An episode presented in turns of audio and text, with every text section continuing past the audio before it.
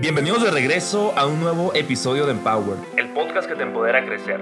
Yo soy Luis Carlos Estrada, un estudiante internacional apasionado del crecimiento y del networking. Es por eso que en este podcast platicamos con personas admirables sobre negocios y emprendimiento. En Empower yo busco que tú y yo aprendamos de los mejores. Por eso me encanta tener conversaciones con personas inspiradoras. Espero que disfrutes mucho de este episodio. Inspírate y empodérate. Comenzamos.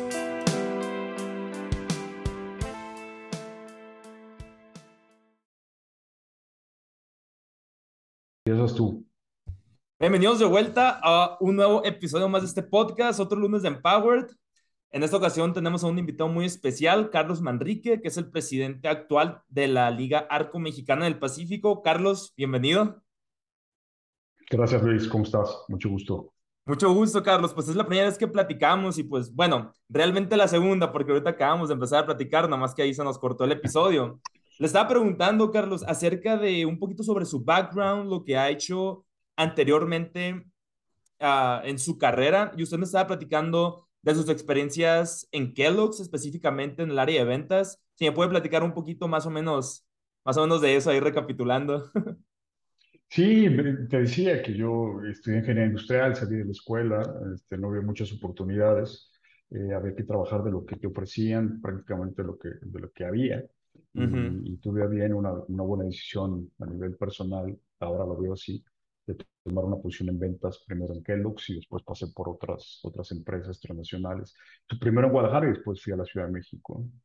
Eh, diría que usted, diría usted que las habilidades que aprendió en la escuela, en la universidad, porque vi por ahí que también tuvo la oportunidad de estudiar en España, que eso le ayudó mucho en su crecimiento profesional, o diría que fue más como como durante la marcha que lo fue aprendiendo con la práctica o una combinación de ambas? ¿Cómo lo, cómo lo percibe usted? Eh, yo creo que es una combinación de ambas. Eh, la escuela siempre te da buenas bases, buenos eh, fundamentos, conocimiento general. Creo que uno, o bueno, yo no personal siempre soy una persona que siempre ha querido aprender muchas cosas, ¿no? Siempre estoy en ese proceso constante de aprendizaje, a pesar de que estoy más viejito.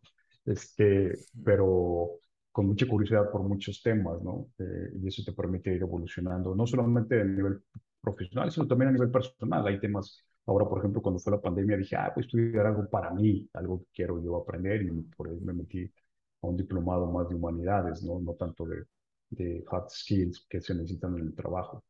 Ajá.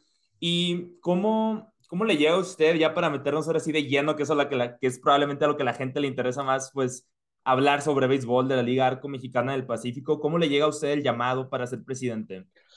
Después de estar en estas empresas, llegó una empresa que se llama Reckitt Benckiser y, y tengo la oportunidad de ir a vivir a Chile. Estoy viviendo en Chile unos años.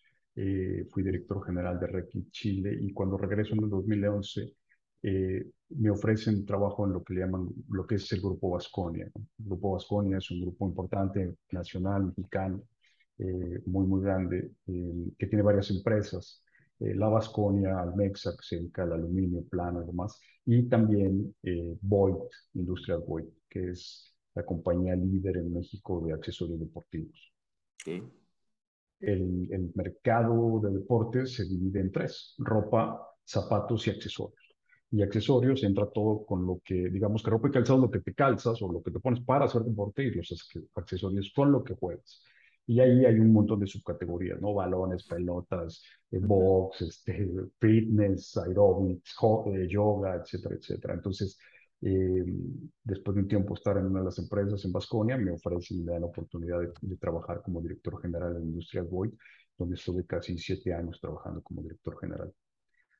más tarde, eso me permitió, al estar en Void, de tener un acercamiento muy, por así que muy preciso con la gente de la Federación Mexicana de, Fútbol, porque Void es el balón oficial desde hace 36 años.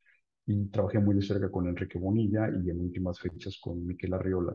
Y a través de una serie de contratos que yo tenía con la Federación Mexicana de Fútbol, es decir, el contrato de Liga MX, Ascenso MX, Niñas MX, este, segunda división o, Liga Premier, tercera división, sector amateur, tuvimos árbitros y algunos otros contratos o convenios de colaboración eh, de corto plazo, pues pude entender, pude entender y aparte conocer a mucha gente que se dedicaba al mundo del deporte, ¿no? Y cómo funcionaba en este caso la liga MX, tuve oportunidad de participar un par de veces en, en el consejo, este, en la asamblea, eh, y conocer a los diferentes jugadores. Y eso, después, un headhunter me invita a participar en el proceso de la Liga Mexicana del Pacífico y creo que fue como un, paso muy natural en ese sentido, transitar de, de, de Boyd y de conocer a la liga a otra liga profesional, eh, en este caso de béisbol. Y cuando usted lo invitan a, a, ser presidente de la Liga Mexicana del Pacífico, digo, o sea, es como, digo, es un puesto de trabajo, es, es lo mismo como, por ejemplo, cuando, no sé, yo aquí en la escuela, ok, voy a aplicar para ese trabajo, o cuando otra gente aplica para trabajos, o es a través de un llamado, o usted tiene que llenar alguna aplicación, o es como que, ah, queremos que usted sea el presidente de la liga, lo vamos a invitar a que sea, o compite contra otras personas, ¿cómo es eso? Bueno, hay, hay, muchos procesos y cada compañía y cada organización tiene los propios, ¿no? La verdad es que para mí fue un proceso muy, muy satisfactorio, muy profesional, muy claro, muy transparente. Todo eh, inició con un, con un headhunter que le llaman. Esta, esta persona me llamó, este, me explicó el, el, el proyecto, me platicó de qué se trataba. Obviamente me llamó la atención en un inicio. Por otro lado decía yo, bueno, pues no sé, no estoy seguro, ¿no? Hay que terminar de conocer bien los detalles. Y eso me llevó a una serie de entrevistas. Prácticamente me entrevisté con cada uno de los 10 presidentes en una primera entrevista, después eran dos, tres, cuatro. Y más tarde me invitaron a una, digamos, a un panel, a un panel grupal donde estaban todos los presidentes y otras personas. Eh, y me pidieron que hiciera una presentación ¿no? de cómo veía la liga o, o, o, cómo visualizaba yo la liga en seis meses, un año, dos años y que creía yo desde mi punto de vista de, de poco tiempo de entender y tratar de recabar información, cómo veía yo eh, el futuro de la liga este, en México, ¿no? Entonces hice esa, esa presentación y después un día me llamaron y me dijeron, pues te queremos invitar. Al final no sé si fui el primero o el segundo o el tercero, porque muchas veces pasa eso, ¿no? De que invitan a alguien más y no quiere o y así. Tengo entendido que había otros candidatos y seguramente eran candidatos también de mucha capacidad y de mucha calidad, ¿no? El haber llegado a ese entorno finalista, pues creo que significaba ya, ya, ya de entrada era ser este, pues un ganador en ese sentido. Ahorita que usted menciona lo de los 10 presidentes, me imagino que se refiere al presidente de cada equipo de la liga, ¿verdad? Sí, claro, los 10 presidentes de, de los equipos de, de, la liga, claro. ¿Y cuáles eran como que las preguntas, no sé, me imagino que a lo mejor se acuerde de una o dos preguntas que fueron difíciles de contestar en esas entrevistas? No, pues preguntas de todo. Primero, este, mucho temas personales, temas profesionales, background, etcétera, etcétera. Eh, eh, qué logros ha tenido en las empresas, o qué retos importantes, o qué dificultades grandes, o, o cómo se resuelven algunas situaciones particulares, etcétera, etcétera. Pero creo que se enfocó mucho en, en, en la visión, la visión a futuro, qué podemos hacer diferente, qué, cómo podemos crecer, cómo le podemos inyectar mayor orientación comercial a la liga. Al final la liga es un negocio como todo. Eh, la liga venía de tener dos años muy, muy difíciles desde, después de la pandemia y había necesidad de tener una recuperación importante desde la perspectiva económica para que los equipos eh, volvieran a tener finanzas sanas, ¿no? Fueron dos años donde pues hubo que hacer inversiones importantes y mantener una operación que no es nada fácil uh -huh. y eso significó un desgaste económico para los equipos en diferente proporción, pero al final un desgaste ¿no? para todos. Oye, Carlos, y también estaba leyendo en su, en su perfil de LinkedIn precisamente que una de las funciones que usted tiene como, como presidente de la liga es negociar los contratos con las televisoras. ¿Cómo funciona ese proceso de, de una negociación de un contrato, ya sea Sky, ya sea Telemax, Megacable o, o ese tipo de compañías? Bueno, pues es un contrato donde se da una especie de, bueno, no una especie, una exclusiva por la transmisión de los, de los eh, partidos de la temporada. A su vez, la televisora. Eh, difer es diferente cuando estás hablando de televisión de paga, porque la televisión de paga vive de las suscripciones. Entonces, tener contenido exclusivo o específico, en este caso Sky, le permite a ellos crecer el número de esas suscripciones. La televisión abierta es un poco diferente porque ellos viven de la publicidad. Entonces, bueno, dependiendo del modelo de negocio, que busques, que quieras que más se acerque a las necesidades que tenemos como liga. Se hace un contrato por una cantidad de, de valor y, y, en este caso este, Sky tiene los derechos exclusivos de la Liga Mexicana del Pacífico. O sea, al día de hoy, por ejemplo, en la temporada esta que ya va a empezar, la del 2022-2023, ya no hay juegos por Megacable, por Telemax, porque Sky tiene los derechos de exclusividad, ¿no? Así es, tenemos un contrato por cuatro años. Este, entiendo que estamos, bueno, estamos entrando en tercer año. Eh, ya hubo dos años donde se transmitieron todos los partidos en exclusiva por Sky. Ok, porque precisamente, no por si le comenté, hace poquito entrevisté a Paulino Caña, la directora de Telemax, y yo le estaba diciendo que en alguna ocasión cuando yo estaba jugando con la liga, los huevitos de la Unison, tengo que Telemax fue con las, no me acuerdo cómo se llaman, como que los camiones donde tienen todas las antenas y todo ese rollo pues para poder transmitir. Y le dije, ah, pues entonces ustedes pueden ir de que al estadio a grabar. No, me dijo, porque ahí entran los contratos de exclusividad y ahorita nosotros no los tenemos, pues, ¿no? Entonces ya como que va teniendo más sentido. Sí, sí, sí. ¿Y en qué es lo que ustedes se fijan para, para decir, por ejemplo, ok, queremos dar los contratos de exclusividad a esta compañía? Hacen como que subastas, hacen como que, no sé, por ejemplo, Sky tiene tantos suscriptores, Megacable tantos, Telemax tantos, ¿Cómo, ¿Cuáles son como que los factores a tomar en cuenta al momento de, de ceder los, los derechos?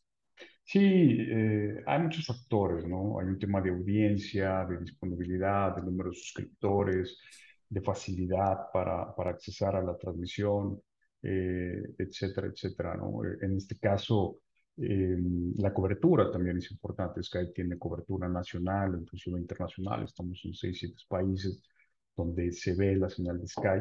Y, son muchos factores. También un factor importante, pues, es el factor económico. Este, y todo eso se evalúa, se pone en, sobre la mesa y al final yo creo que no hay malas opciones ni, ni, mejores, sino simplemente la que más se adapta o la que más se acerca a, a lo que tú visualizas como, como estrategia comercial para la liga en particular.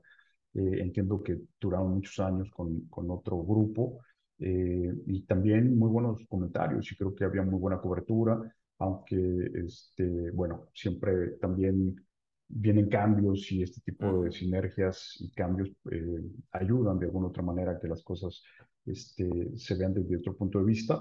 Pero bueno, ya cuando terminemos el contrato con Sky, buscaremos cuál será la siguiente mejor opción, que a lo mejor es ninguna de las que ya tuvimos, ¿me explico? Ajá. Por, un camino, por un camino totalmente diferente.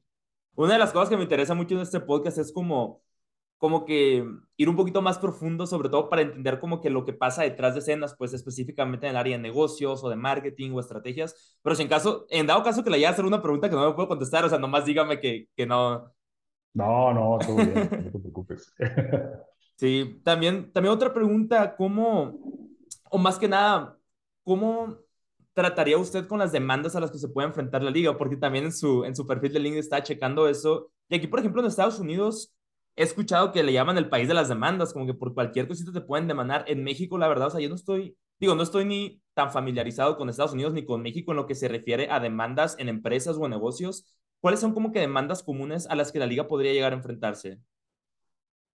Pues que yo sé, ahorita no tenemos ninguna, ¿eh? O sea, no, no, hasta donde yo sé, no tenemos ahorita ningún ningún tema particular, puntual que estemos este, mitigando.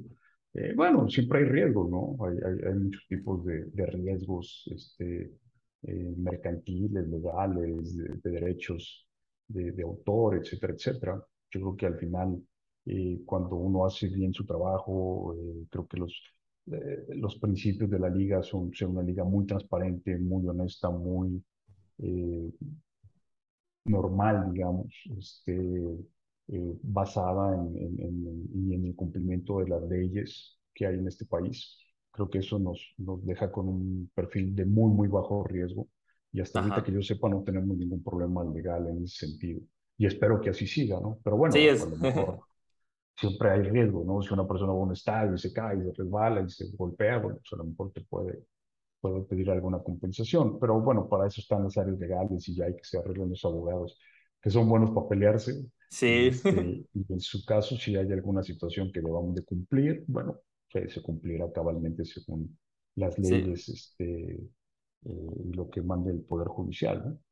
Ahorita que usted mencionaba también de, por ejemplo, cuando firman el, el contrato este con Sky por cuatro años, ¿el dinero se divide entre los equipos de la liga o el dinero va para la Liga Arco Mexicana del Pacífico? ¿O cómo se beneficia tanto la liga como los diferentes equipos?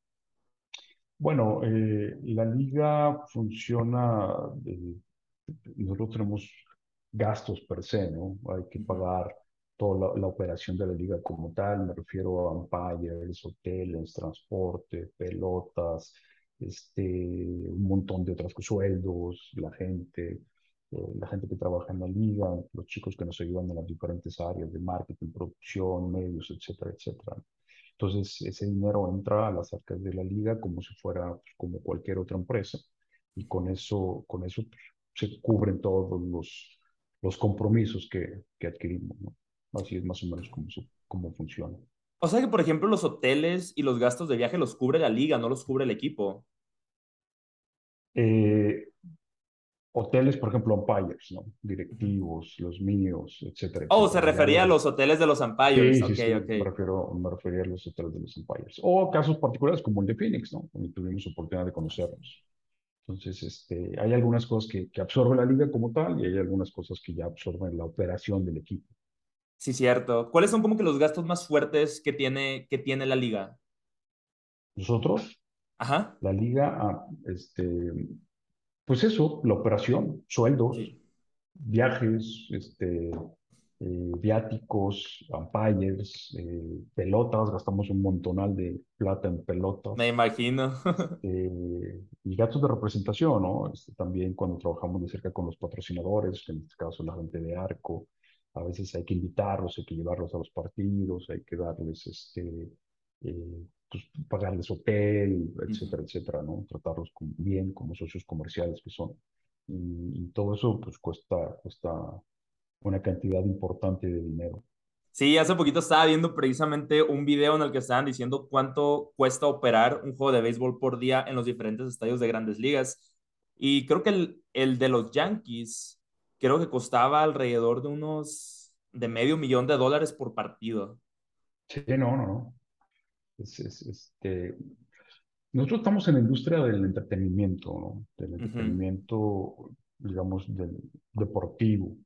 Eh, y al final, pues es una industria que, que, implica tener inversiones importantes. Y para que todo funcione, pues hay que invertir, los equipos invierten de manera, eh, digamos, robusta para que toda la operación se pueda llevar a cabo. Y este, y es algo que a veces no toda la gente eh, visualiza de esa forma, ¿no?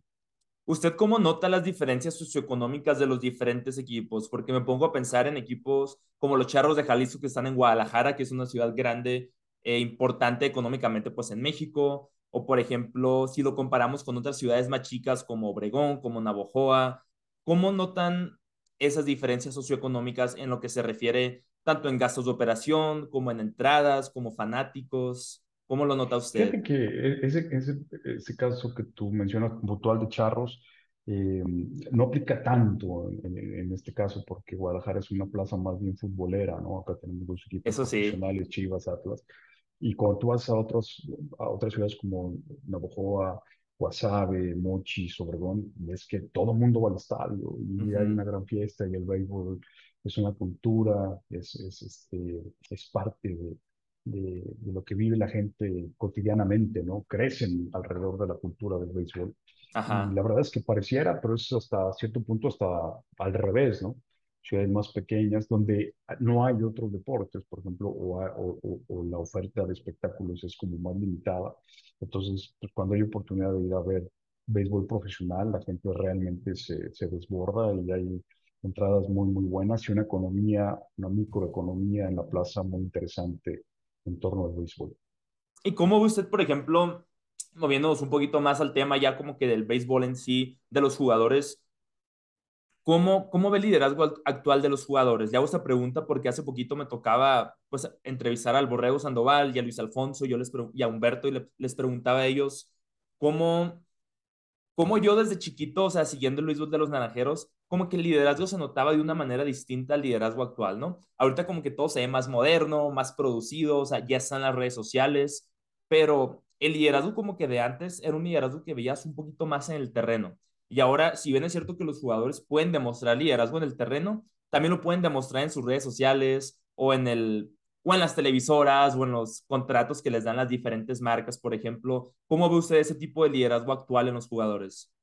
Mira, yo no creo que sea mejor peor. La verdad tampoco lo, lo he visto muy de cerca porque va a ser mi primera temporada.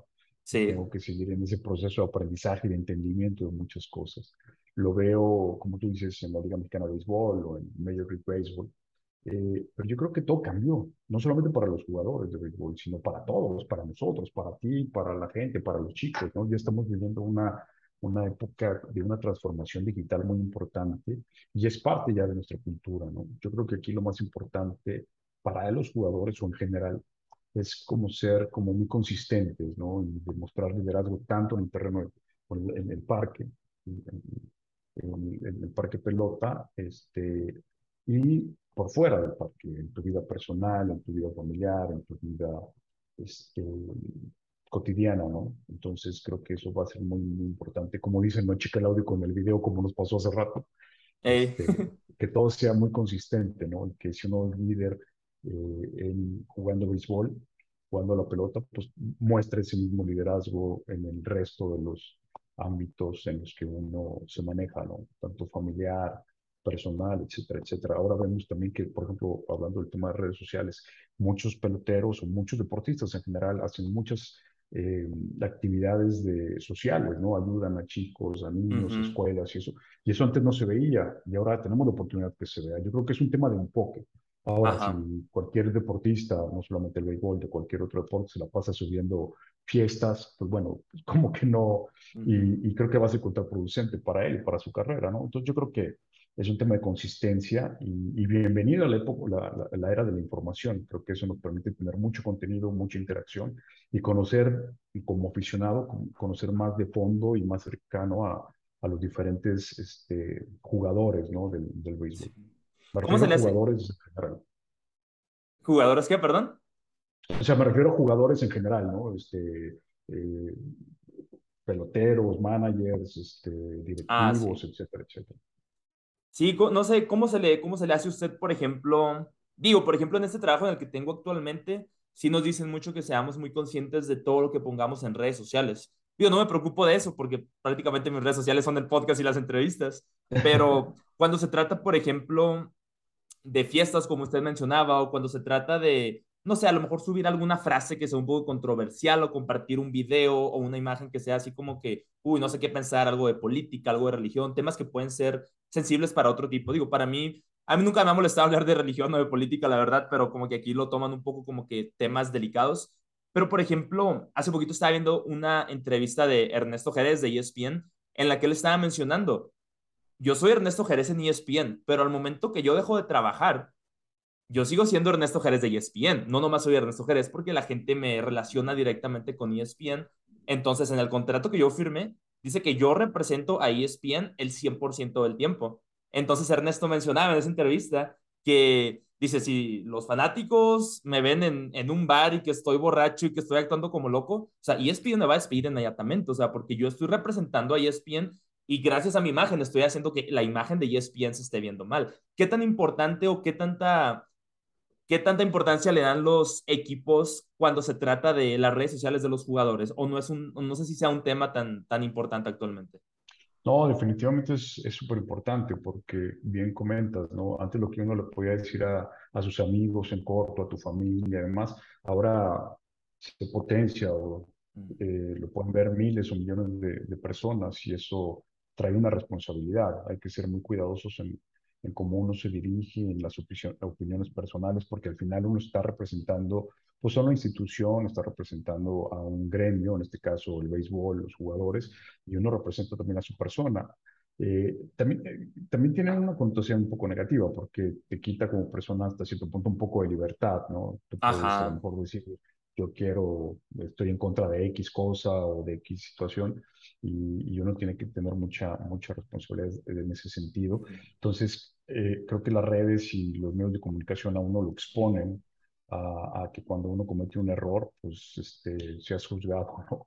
Y, sí. y, no necesariamente eh, uno es tan radical en sus comentarios. Entonces, pues bueno, eh, pero es parte del juego, es parte de, de, de, lo que uno tiene que ir aprendiendo. A veces los peloteros o los chicos más jóvenes como tú, pues tienen un poco menos de, son más impulsivos, a lo mejor este, a uno que ya nos ha dado muchos golpes en la vida, somos más moderados en algunas cosas. Y sí es fácil. Y lo vemos en todos lados, en el fútbol americano, por ejemplo, en el béisbol de las grandes ligas, como de repente hay gente que pone cosas que no son adecuadas en, en, sus redes. Pasó hace poco que un piloto de Fórmula 1, bueno, de esos que son como suplentes o reservas, no sé cómo se dice, este, jugando dijo una palabra que no era correcta y lo despidieron de Red Bull. Entonces, este, también hay riesgos. Y yo creo que lo que tienen que hacer, o lo que tenemos que hacer todos, es eh, buscar eh, inclusive ayuda profesional, alguien que nos oriente, que nos diga, que nos ayude a entender cómo se maneja todo el ecosistema de la comunicación para ser muy, muy responsables y muy moderados en nuestros comentarios. Sí, aparte creo que a los jugadores les importa mucho también el cómo, cómo la gente los percibe. Digo, muchas veces decimos de que, ah, a mí no me importa el que dirán, no me importan las opiniones de las personas, pero como jugador, las opiniones de las personas importan muchísimo, porque al final de cuentas, digo, pasa, me imagino que en todos los deportes no gana más el mejor, gana más el que vende más entradas, el que vende más como que los, los monitos, estos cabezones que dan las entradas de los juegos o las gorras con su nombre. Entonces creo que el tema de, de marca personal o de personal branding creo que juega un papel muy importante en, en los jugadores, más que, más que nadie, pues en los deportes, que por ejemplo, digamos que a los managers muchos los conocemos, pero no todos nos sabemos los nombres porque no son como que los que están en la tele siempre o en las redes sociales. Pero cuando se trata, por ejemplo, de jugadores mm, que son como que la cara de la liga o que son los que la están rompiendo en números, por ejemplo, a ellos son a los que les importa tener una marca personal muy, muy sólida. Hace poco lo hablaba con, con Álvaro Núñez, que, que es el CEO de Super Luxury Group en Miami, y, el, y estamos hablando precisamente de cómo Alex Rodríguez, este jugador pues medio polémico, cómo ahorita muchos lo, lo ubicamos más como un hombre exitoso en los negocios y como que dejamos el pasado de él a un lado. Y, y Álvaro y yo nos quedábamos pensando qué fregón la gente que estuvo detrás de, de su marca personal, porque si tú ves sus redes sociales ahorita, cómo la gente lo percibe, sus fotos, sus videos, todo, o sea, es una marca personal, o sea, top uno a nivel mundial, o sea, yo diría. Sí, claro, yo creo que lo que tú mencionas es correcto, la marca personal. En el momento en que uno se hace pues masivo, como las grandes marcas masivas que hay en el mundo, este, pues te expones y tienes esa responsabilidad de mandar un mensaje positivo y adecuado a tu mercado, a tu audiencia, ¿no? Este, ahorita que mencionabas el tema de los jugadores, creo que hay una responsabilidad súper importante como jugador, porque al final eres el ejemplo, eres el ejemplo para muchos chicos. Entonces, creo que qué más eh, positivo en la vida que poderle dar un buen ejemplo a los niños, ¿no? Eh, yo anteriormente y en Boy, cuando trabajé en Boy, pues bueno, siempre muy enfocados a que los chicos tuvieran esta oportunidad de hacer deporte, de desarrollarse, de jugar, de, cumplir un sueño, porque los niños sueñan, con ser jugadores profesionales de, de, cualquier deporte que les guste, ¿no? y, y, eso, de alguna otra manera, ayudarlos o fomentarlo o mandarles un buen ejemplo, es, es muy, muy positivo para todos, para la sociedad, porque cada chico que hace deporte, pues es un niño que por muchas razones va a dejar de jugar Nintendo, Xbox, va a hacer más deporte, va a ser más sano, este, y, y por qué no decirlo también los, los eh, separa ¿no? de otro tipo de comportamientos o adicciones y demás. Entonces, creo que es una responsabilidad bien, bien importante para todos los que estamos en la industria del deporte, cómo transmitir un mensaje positivo eh, para que todos estos niños puedan crecer de manera correcta y ser gente de bien, así como tú. Se me hace muy, muy interesante eso que menciona Carlos, porque a pesar de que los deportes los vemos como para divertirnos, para pasar el rato, a final de cuentas te forman con que tus valores, tu personalidad, tu carácter y a pesar de que, por ejemplo, pues yo yo la razón por la que me en Estados Unidos fue porque quería jugar fútbol profesional, me lastimé, nunca llegué al nivel al que quería llegar, pero yo me quedo pensando siempre cómo el béisbol, o sea, me forjó demasiado el carácter, me, me forjó la personalidad en lo que se refiere, por ejemplo, ahorita, bueno, siempre he sido como que muy competitivo, pero competitivo en cosas que me importan, o sea, competitivo de que, ah, voy a ser el mejor en, no sé, en ese trabajo de la escuela o en esa tarea, o sea, ese tipo de cosas, la verdad no me interesan, pero cuando se trata, hace poquito jugamos la final y la semifinal de aquí de la Liga de Flagstaff de adultos, a la torre, o sea, la adrenalina y la competitividad que se sentía en el campo, o sea, era, o sea, literalmente en la final hasta me dolía el estómago cuando estaba jugando tercera base porque estaba súper nervioso de que, o sea, cualquier errorcito, cualquier mini jugada, o sea, va a repercutir en, pues ya en el resultado final, ahora sí, pues, y ahorita en la escuela lo he visto mucho porque llevo unos 6, 7 meses que empecé a trabajar en el departamento de aquí de Athletics y se nota mucho la diferencia de ese. He trabajado en muchos otros departamentos de la escuela, pero específicamente en ese Athletics, se nota una diferencia muy cañón, o sea, cómo los atletas van como que a lo que van porque no quieren meterse en problemas con sus coaches, porque quieren tener más tiempo de juego.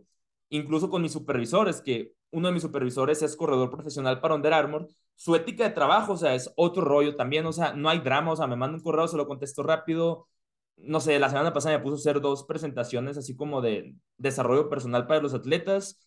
De volados se las hice, me contestó rápido, feedback luego, luego. Y se nota mucho como que, o sea, no hay drama, no hay chismes, no hay así como que ese tipo de energía más como sensible o negativa. Y creo que tiene mucho que ver por la formación esa que usted menciona, que en el deporte, o sea, no hay excusa simplemente, o sea, si tienes un mal juego, ya andas diciendo de que, ah, es que me dolía el brazo, o es que no dormí bien, o lo que sea sabes que la gente te va a ver mal por eso, sabes que, sabe, como dijo George Donaldson hace poquito en una de sus frases, esta no es la liga para tratar, es la liga para, para hacer que suceda, ¿no? Sí, sí, definitivamente. Yo, yo creo que tienes toda la razón, es difícil, no sé si hay estadísticas, ¿no?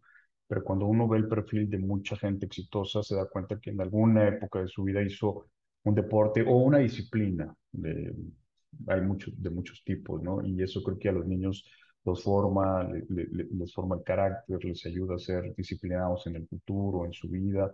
Eh, hay muchos deportes muy lindos, ¿no? Pero también hay deportes de conjunto y deportes individuales. Y creo que los deportes en conjunto tienen ese plus que te enseñan también a trabajar en equipo, a entender que es un esfuerzo, eh, ahora sí que va a dar redundancia en conjunto, que no es individual, que los resultados o el esfuerzo de tu compañero, de tu amigo, del, primera, segunda, tercera base, en, términos generales, a todo ayuda, y, y puede significar la, la, victoria o la derrota, y, que todo el mundo al final trata de dar lo mejor de sí, ¿no? Entonces, este, creo que son muchos aprendizajes. Yo creo que, y también por ahí dicen que uno aprende más de los errores y de los fracasos y de las caídas en la vida que de los aciertos, y, y también eso te da te da mucho el, deporte en general, ¿no? Lo que le llaman ahora resiliencia, como a veces pierdes, caes, este, no logras el objetivo, pero bueno, te levantas y dices a la que viene, a la que sigue, a la siguiente temporada o al siguiente juego, y, no te das por vencido, y eso ayuda mucho, ¿no?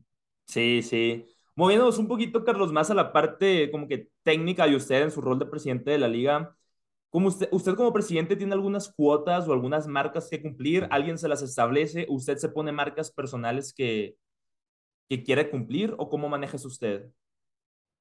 Sí, tenemos, digamos que hacemos un presupuesto antes de cada año de ingresos, egresos, este, ingresos en función de patrocinadores, principalmente socios comerciales, y también ponemos un, presupuesto de gasto, porque si no, imagínate, gastaríamos muchísimo, y eso, eso se hace un plan de negocios anual como cualquier otra empresa, como si fuera una empresa este, normal, digamos, este, y hay que cumplir los objetivos, ¿no? Yo presento un presupuesto eh, a la asamblea, a los presidentes, se vota, se aprueba y pues, así me va, así me salgo. Ahora sí que se pinta, se pinta este, las líneas de foul y no te puedes salir de ahí, compadre. ¿Usted tiene algún equipo de mentores o gente que le está asesorando siempre al momento de tomar decisiones importantes?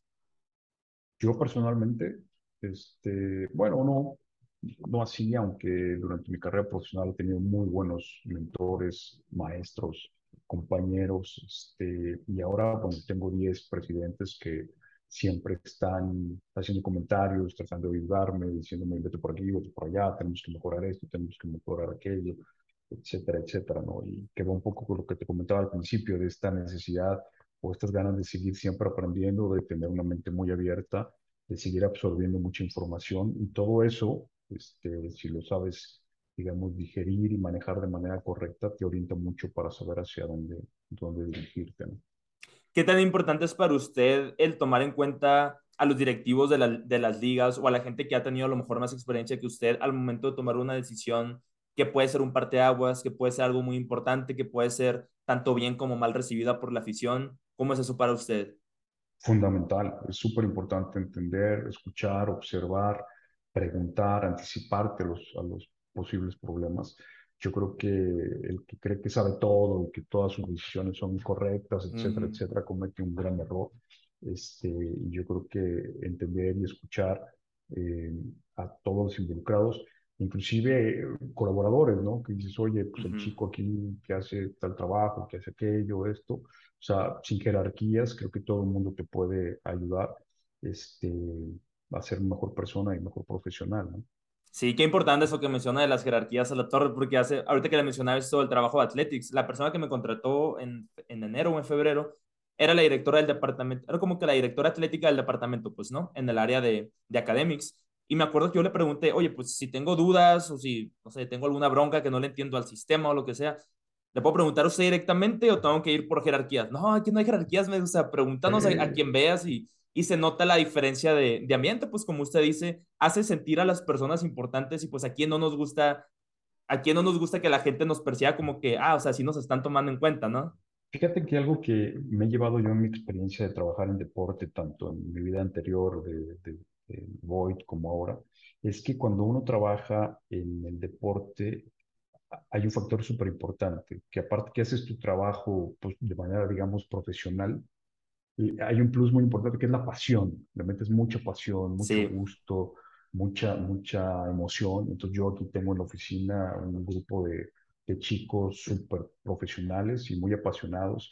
Y cuando le pones pasión, este, pues como que las cosas salen un poco mejor, ¿no? Es como cuando andas de novio, ¿no? Este, pues sí, es tu amiga, pero ya, ya, ya este, quieres hacer algo, formalizar un poco más y estás muy apasionado, muy enamorado. Entonces uno, uno se enamora de su trabajo. Uh -huh. cuando, cuando te apasiona, uno se enamora de su trabajo y, y, y, y, lo desempeñas de mejor forma. ¿no? Y se nota mucho cuando uno le mete corazón a las cosas que hacen, ¿no?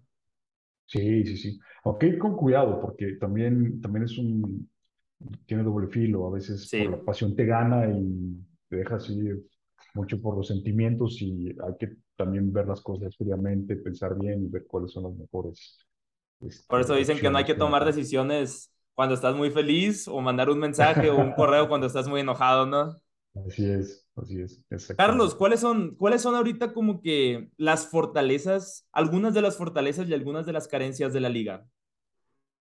Bueno, fortalezas hay muchísimas, ¿no? 70 años de historia, este, eh, una liga sólida, independiente, en auge, en crecimiento, pasamos de 8 equipos a 10 equipos, este, con los socios correctos, este, eh, económica, económicamente estable, logramos transitar el tema de la, de la pandemia, este, una gran afición, millones de, de, fanáticos que nos siguen alrededor de, de México, principalmente. Uh -huh. Eh, pero también ya te, estamos llegando a otros mercados, por eso estuvimos en Phoenix con la gente de Divac, te das cuenta que sí. hay aficionados de, de, todos los equipos, tomateros, naranjeros, etcétera, por Yo me lados. sentí en el Estadio Sonor ese día, sí, la verdad. Sobre todo, sobre todo en el sur de Estados Unidos. Entonces creo que fortalezas hay muchas.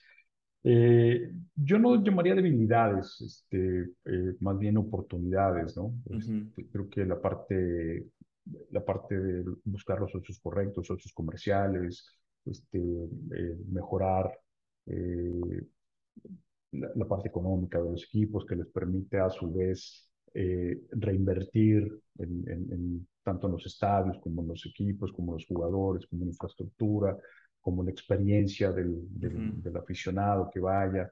Ahora estamos en una transformación digital importante, estamos tratando de estar en línea y, y, a nivel de los mejores estadios del mundo donde puedas llegar, conectarte uh -huh. al Wi-Fi, conectarte, tener conectividad, poder subir videos, bajar, tomar uh -huh. fotografías, etcétera, ¿no? Entonces estamos en esa interacción. No es fácil, es difícil, este, mucha, muchos recursos que hay que invertir en infraestructura, uh -huh. en antenas. Este, tenemos que tener una buena relación con los estadios, no son de los equipos, que son, pertenecen a, al municipio o al estado, entonces hay muchos temas ahí de negociación con las autoridades locales. En fin, creo que este, tenemos buenos ejemplos, afortunadamente. Tenemos Major League Baseball, que es pues ahora sí que nuestro benchmark más, más importante. Eh, pero también hay otras ligas que hacen muy bien las cosas, ¿no? Entonces, uh -huh. este, tenemos creo que muchos ejemplos, inclusive eh, nacionales, eh, el, el, el, fútbol mexicano, la Liga Mexicana de Béisbol, creo que ahora lo estamos viendo en las finales, que, está muy bien, muy sólida, este, están haciendo un muy buen trabajo también por allá, entonces, bueno, nos, no nos queremos quedar atrás, queremos inclusive este, ir a la par, un poquito adelante, ¿no? Entonces, eso implica mucho trabajo, mucha, muchos proyectos y a veces mucho estrés, pero bueno, ahí vamos sí. caminando poco a poco. Ahorita que usted decía esto de los recursos eh, y las finanzas pues, en los equipos y en los jugadores específicamente, nunca, nunca he tenido ni la menor idea, pero no sé si usted sepa cómo se determina el, el sueldo de un jugador, porque por ejemplo en las grandes ligas como que lo hacen un poco más público y por ejemplo ahora que están ofreciendo los super mega contratos, este, el de Mookie Betts, por ejemplo, cuando firmó con los Dodgers, o sea, realmente el estado de California te quita un chorrísimo de, de taxes y aparte hubiera sido distinto ese mismo monto, por ejemplo, en Texas, que Texas a lo mejor te quita un poquito menos de impuestos comparados con California, pero a la vez, o sea, ellos pagan muchos impuestos dependiendo dónde estén jugando, pues porque pues en Estados Unidos como que los taxis son por estado y todo ese rollo. ¿Cómo ustedes determinan cuánto, bueno, no ustedes, o los clubs más que nada, cómo determinan cuánto gana un jugador, qué beneficios debe de tener? Porque a veces como que los márgenes son muy grandes cuando es un novato o cuando es un jugador que viene de grandes ligas o que es un extranjero. Fíjate que lo que tú comentas es muy, e, es cierto, ¿no? Pero yo creo que es un tema de cultura. En Estados Unidos hay esta cultura de que todo es público, de que todo el mundo sabe, de que todo el mundo aspira. Este, es parte de esa competitividad, ¿no? Que se da y que se refleja hasta en los jóvenes, ¿no? Desde que están en high school y en college ya tratando de buscar estos grandes contratos y estas grandes marcas. Yo creo que es un tema de cultura. Eh, acá no hay nada oculto ni nada. Tampoco, tampoco tenemos así como que la, la obligación de ir a, a decir cuánto gana cada jugador. Eh, porque también, pues, contra quién te comparas o contra quién compites. Eh, claramente los sueldos de los deportes profesionales en Estados Unidos son exorbitantes y pasan cualquier... Más, hay, hay, cifras que uno ni entiende, ¿no? Pues que 250 millones de dólares, pues, ¿qué es eso, no? Ajá. ¿Qué es? Este, eh, simplemente lo tratan de traducir al, al español o a pesos mexicanos y no... No, llega la calculadora. No llegan a los ceros, ¿no? Entonces, acá creo que siempre hemos sido una liga muy transparente en ese sentido, se negocia con, el, con el jugador. Eh, nosotros pertenecemos a, tenemos un, hay un acuerdo que se llama eh, Winter League Agreement, que depende a través de la Confederación del Caribe con Major League Baseball, y te da ciertos parámetros, ¿no? Y te permite visualizar, ahí, digamos, como en las empresas normales, ciertas bandas de, ingresos, de sueldos, dependiendo de las características y la experiencia del jugador. Eh, nosotros competimos en las ligas de invierno, donde también está Dominicana, Puerto Rico, Panamá, entonces los jugadores pues, más o menos saben cuánto se paga por, por, por, mes en la temporada de las ligas de invierno, y pues ahí andamos, ¿no? Este, digamos que muy promedio, nada, nada, nada puntual, pero digamos que es un tema que eh, al final define la oferta y la demanda. No, no, hay una regla escrito, o sea, no, no hay un mínimo, máximo, etcétera, sino más bien es oferta y demanda. Y, y, también cómo el jugador quiere hacer su, su carrera, ¿no? Si le conviene jugar más en un equipo mexicano porque está más cerca de Estados Unidos, o si, depende de las características, ¿no? Hay jugadores, a lo mejor un jugador dominicano quiere jugar en Dominicana porque quiere estar más cerca de su familia, entonces a lo mejor él puede sacrificar algunos dólares y, pero estar en casa, eh, y viceversa. Hemos visto cómo jugadores de Major League Baseball vienen, este, eh, Romo, por ejemplo, pues viene a jugar acá a Guadalajara, ¿no? Entonces, es un tema eh, que todavía tengo que terminar de entender, pero este, pues como muy, con muchos factores que tienen que ver alrededor de, de, ese tema de sueldos. Diría que los números son como que la parte más importante o hay muchas otras cosas que juegan como que un papel más importante que los mismos números o las estadísticas que ellos ponen. Yo creo que hay muchos factores. el tema numérico es súper relevante, pero también los jugadores evalúan muchas otras cosas antes de, de poner su firma en los contratos. Sí, incluso también, o sea, te das cuenta cuando los equipos, por ejemplo, en grandes ligas que dicen, a lo mejor este jugador no me está rindiendo tanto actual, actualmente porque a lo mejor ya tuvo su prime, pero a lo mejor es el líder número uno en el clubhouse y a lo mejor simplemente teniendo su presencia y su liderazgo, o sea, va a hacer que los otros jugadores suban junto con él, ¿no? Sí, claro, claro. Bueno, ya casi para terminar el episodio, porque sé que tiene una junta, una, una pregunta más. ¿Hacia dónde va la liga actualmente? ¿Cuál es el futuro? ¿Cuáles son los planes que usted tiene para, para hacerla, para que siga creciendo?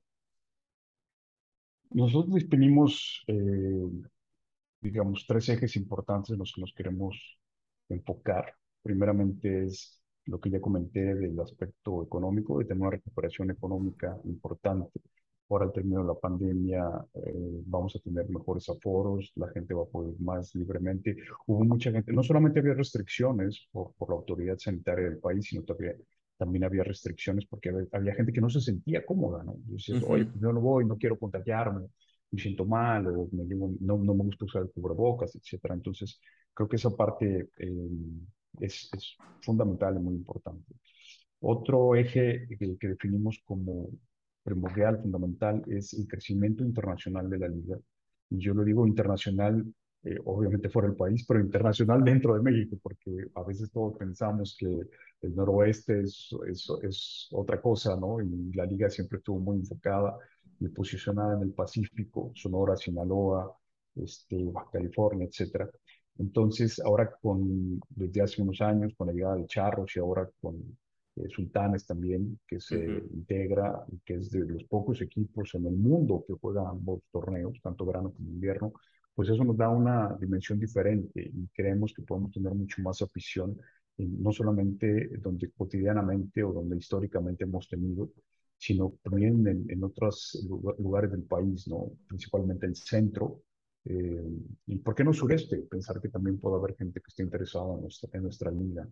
Eh, todos sabemos que mucha gente del norte pues viene a estudiar a Guadalajara o va a la Ciudad de México, en fin, creemos que hay mucha opción y queremos llegar de mejor forma a esa, a esa afición que está ahí y que no tiene el béisbol de verano, porque nosotros somos una liga de invierno. Entonces, gente que pueda disfrutar béisbol durante todo el año, que pueda ser aficionado de un equipo de verano, este, durante el verano y obviamente con nosotros en invierno.